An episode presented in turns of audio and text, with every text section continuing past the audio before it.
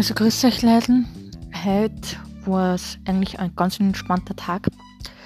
Ähm, wir sind ins Innviertel wieder gefahren zu meinen Großeltern und haben ein paar Sachen hergekriegt und hat eh alles schön passt.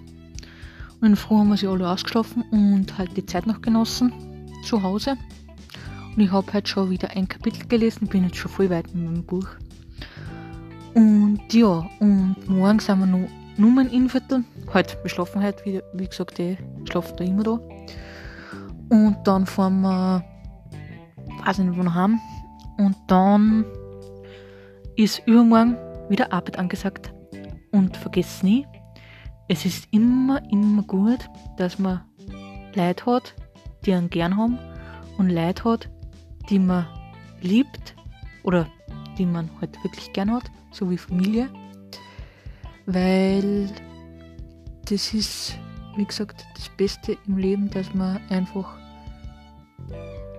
glücklich ist und die Zeit genießt mit den Menschen, die man gern hat. Habt einen schönen Abend. Dich bis bald. Tschaußen.